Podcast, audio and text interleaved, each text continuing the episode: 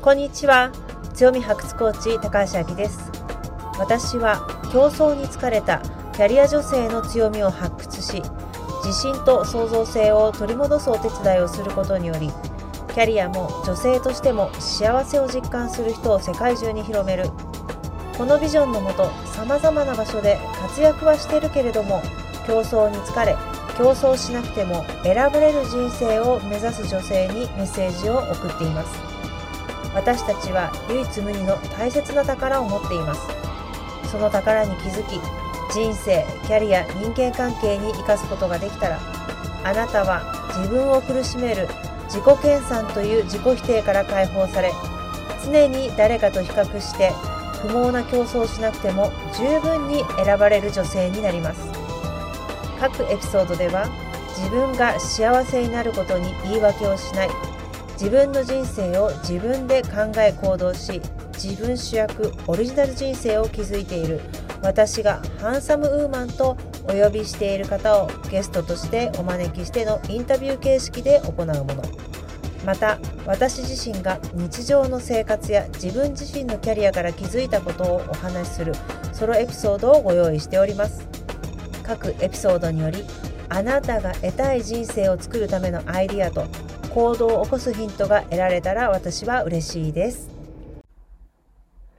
シリコンバレー発競争しないで選ばれる女になる番組エピソード15本日のテーマはキャリアに愛嬌は必要ですか？プロフェッショナルを目指す女性は一度は脳裏を横切ったことがある質問だと思います。私もこの質問を持っていました。今回は私が経営者の目線で感じていることを正直にお話ししますね。本日はお知らせがあります。コーチングって何？コーチングは効果があるの？このような疑問をお持ちのあなた。まずは体験セッションに参加してみませんか？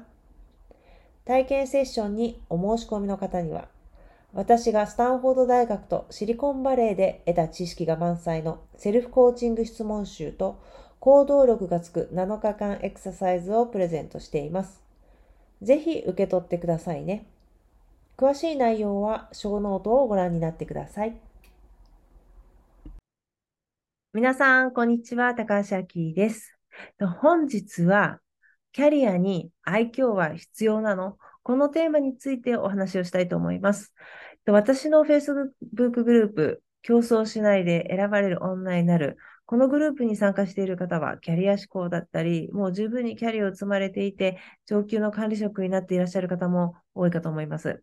で、皆さんね、仕事の場面で、なんかね、その、自分のその可愛らしさとか人格だったりっていうのを持ち込む人をね、職場で見かけて、ちょっとイラッとした経験ってありませんか？私はね、この経験があるんですね。特に13年前に経営者になった時に、なんでね、この人ね、なんか自分のできなさ、できないところをね、仕事で出したり、なんでね、その自分の弱みだったり、助けてっていうことを声に出して言うんだろうって、正直言って反感を持った時期っていうのがあるんですよね。でも、実はそういうふうに反感を持ってる時期っていうのは仕事全くうまくいっていませんでした。なんでね、今日はキャリアに愛嬌を持ち込んでもいいのキャリアに積むには愛嬌は必要なのっていうお話をしたいと思います。で、まずね、よくあるキャリア女性の間違いなんですけれども、一つ目。ね、男性並みにガツガツと働かなければいけない。男性に負けてはいけない。ね、男性に勝っていないとキャリアは積めないっていう思い込みありませんか？はい。二つ目です。私生活や人格は隠すもの。職場、私たちはプロフェッショナルなんだから、自分の私生活で起きたことだったり、自分の性格っていうのは隠すもの。仕事で渡してはいけない。こんな思い込みないですか？はい。3番目。なるべく専門用語を使うこと。ね。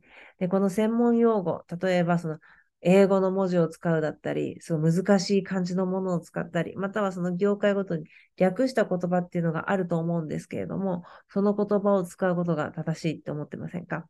ね。で、これ実はあなた、で、そしてあなたと関わりの深い人しかわかりません。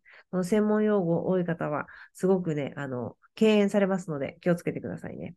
はい。4番目、できるだけ賢く見せること。これは昔の私の失敗談ですね。正直言って、その自分の賢さをアピールしてるときっていうのは、誰もね、協力をね、頼めない、得ることができないので、正直言って成果をね、出すことっていうのはなかなか難しくなります。で、また、その自分が成果を出しても、自分一人だから一緒に喜んでもらえる人がいないんですよね。うん。だからすごい孤独だし、なんで私いい結果出してもこんなに寂しい思いしなければいけないのかなって常に考えていました。ね。だから、この、できるだけ賢く見せるという思い込みがあったら、その思い込みはあなたのいらない思い込みです。はい。じゃあ次、5つ目です。女性の時代だからといって女性の目線だけで話す。これ私がね、やはり経営者になった時なんですけども、随分と女性の時代っていうふうに言われることが多い時でした。ね、女性の時代、これからはその女性のね、パワーを活用する時代だっていうことをもう随分見聞きする時でした。だからといって、その女性だけの目線で話す方っていうのは、そのすごく多いんですよね。でも世の中っていうのは男性と女性がいて、あのみんなでね、バランスを取りながら、その役割を果たしているわけなんで、ね、女性目線だけで話すのやめましょう。あの、女性向けの商品とか、女性向けって言ったらまた話は別ですけれども、仕事の場所では、女性はこうだから、女性はこうしてほしいからっていう、その男性と女性を対立させるような表現は、私は避ける方がいいと思います。じゃあ次、6つ目なんですけれども、常に、えっと、資格やキャリアに関する勉強をしていないといけない。これね、あなたの思い込みです。で、自分がね、勉強をしたいんだったらいいんですよ。このキャリアを積むためにこの勉強がしたい、この資格が取りたいっていうんだったら私は思いっきり応援します。なんですけども、いや、私、これを知らないと誰かよりも劣ってるように見えるから。私、これができないときっと上のポジションに上がることができないから。こうやって自分の足りないところをフォーカスして埋めるようだったら、それはね、あなたを傷つけることになります、将来的に。ね。自分が成長のためにしたいだったらいいんですけれども、これをしないと選ばれない。これをしないとキャリアを詰め詰めないっていうふうなことを思うようでしたら、それはあなたの思い込み。ね。思い込みなんで、あの、それもね、手放すようにしていきましょう。あなたは素晴らしい人間ですよ。はい、7番目、えっ、ー、と、キーマンを見つけないといけない。確かにそのキーマンっていうのは、その決定に関して影響力がある人ですね。その人を見つけて、その人とうまい関係を築くことができると、そのあなたがやりたいことっていうのはスムーズに通るかもしれない。でもね、キーマンに合わなくても、あなたがちゃんと仕事をしていれば、あなたの話っていうのは通るんですね。よくそのキーマンを探すところから始めようっていう考え方があるんですけども、大丈夫ですよ。見つからなかったとしても、あなたはしっかりと評価されます。はい。8番目です。誰かよりも優れていないといけない。これは先ほど話しましたね。その、賢く見せなければいけないっていうのと非常に似ているんですけれども、誰かよりも優れてないといけない。その誰かね、自分は常に競争相手を見つけて、あの人よりも自分は優れていないといけない。この人よりもできてないといけないっていうふうに思うと、一人でしか勝ちません。一人で勝った先には孤独しかありません。ね。だから、これからね、そのキャリアを積みたい方、また今キャリアを積んでいて、もっと上のポジションになりたい方っていうのは、チームでね、勝つようにしましょう。ね。で、チームで勝つ。あなたがチームで成果を出す中心の人物になれば、皆さんね、あなたのこと大好きになりますよ。だってみんなで勝ってるんだもん。みんなで成長してるんだもん。ね。だから、誰かよりも優れといけないといけないではなくて、あなたは一人じゃなくて、チームでね、みんなで成果を出すっていうふうに、そのエネルギー向けると、とても良くなりますね。はい。じゃあ9番な、9番目なんですけれども、えっと、キャリアを終えば、女性としての幸せを諦めなければいけない。こう思う方すごく多いですね。私も過去に思っていました。ね、自分が経営者を目指したんだから、その結婚だとか諦めなきゃいけない。じゃあ実は結婚結婚しました。で、で、離婚した時に、もう私は子供もいるんだし、もう次にね、あの、再婚だとか恋愛だとかも考えないで、シングルマザー、経営者としてもう生きるんだっていうのを勝手にね、決めつけてる時があったんですよ。なんだけども、こうやって決めつけている時っていうのはね、正直言って人生全く幸福感ゼロ。ね。で、キャリアを追いたかったら、女性としての幸せもね、追っていいんですよ。ね。全部バランスですからね。仕事だけの人生っていうのもないし、ね、家庭だけの人生っていうのもね、ないわけなんですよね。その全てのバランスっていうのを追求して人は初めて幸せになれるので、どうぞね、そこは諦めないで進んでいただきたいなっていうふうに思います。またね、いつかこのキャリアとその女性の幸せっていうところについても、私の体験だったり、私のあのクライアントさんを通して私が学んだことだったりっていうのをお伝えできればなっていうふうに思っております。で、要はね、その、もう答えを言ってしまうと、そのキャリアに愛嬌は必要ですか？愛嬌はね、必要なんですよね。だって今までこの上げたね、今1から9までって正直言ってあまり可愛くないですよね。こういう人と一緒に仕事したいですか？あなたが上司になった時にこういう人、こういう部下がいてこの人選びたいですか？ね、あなたの答えはきっとね、ノーだと思います。ね。で、私もね、仕事をしていて思うんですけれども、正直言ってね、愛嬌がある人ってね、あ、なんかね、この人と仕事やったらうまくいきそうだとかね、期待をね、持つことができるんですよね。そうするとね、正直言ってその人声かかる。で、その声かかる人っていうのは、スキルはね、もしかしたらね、最初はあんまりないかもしれない。なんだけども、声かかって数をね、踏んでいくので、どんどんどんどん成長していくのが早いんですよね。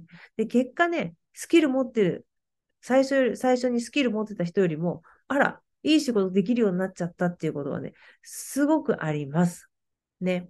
なので、そのね、キャリアを積みたかったら自分の愛嬌、可愛らしさっていうのをどんどんね、活用して、どんどん出していって、ね、その場でね、選ばれる。愛嬌があれば、なんかこの人と一緒に働いてみたいな、なんかこの人と働いたら楽しそうだなっていうふうに、期待をね、うん、あの、持ってもらえる。ね。だからそのね、期待を持ってもらって、あなたはね、選ばれる人になりなってほしいなって思います。もうこれはね、ポジションが上がれば上がるほど重要になっていきますね。なんか怖い人と一緒に働きたいですか？働きたくないですよね。で、また、すごくね、ポジションは高いかもしれないけれども、ね、あの、地位は高い人かもしれないけど、なんか可愛らしい人って、なんか惹かれる魅力ってあるじゃないですか。そうなりたくないですか？ね。だから自分にキャリアに愛嬌は必要ですっていうことをこの頭の中にね、置いといていただきたいな。だから具体的にね、どうしたら私の愛嬌を出すことができるのよっていうふうにね、思われる方もいらっしゃるんじゃないですか。なので、そのね、愛嬌、可愛らしさをね、出す方法っていうの、3つありますので、その3つをお知らせしますね。まず1つ目です。素直さです。もしわからないことがあったとき、あなたはわからないから教えてくださいって聞くことができますか？ちょっとイメージしていただきたいんですけども、あなたが上司になったときに、わからないことがあったとき、部下にそれ教えてっていうふうにお願いすることできますか？ね、これ意外とね、できない人多いんですよ。自分はこの立場だからこんなことわからないなんて思われちゃいけない、バレちゃいけないっていう方多いんですよ。うん。なんですけども、そこでね、いや、ここわからないからね、ちょっと教えてほしいっていうふうに言われたら部下すごい喜びますよ。で、そういう人はね、とっても魅力的に思う。